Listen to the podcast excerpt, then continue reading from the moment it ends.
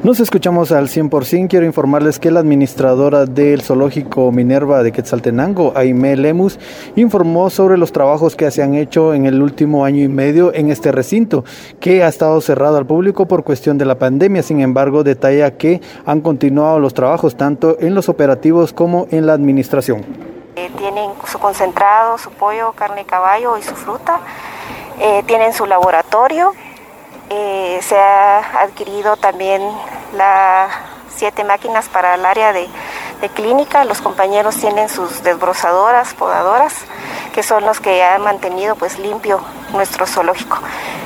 Quiero agradecer a nuestro señor alcalde Juan Fernando López Fuentes y al honorable Consejo de Administración 2024 por el gran apoyo que nos han brindado a nuestro zoológico Minerva y sí hemos, eh, hemos hecho pues varias compras y, eh, terminamos ya lo que es el recinto de los tigres, donde futuro vamos a, poder ya a trasladarlos a nuestros tigres, que es Luna y Altense, a nuestro nuevo recinto.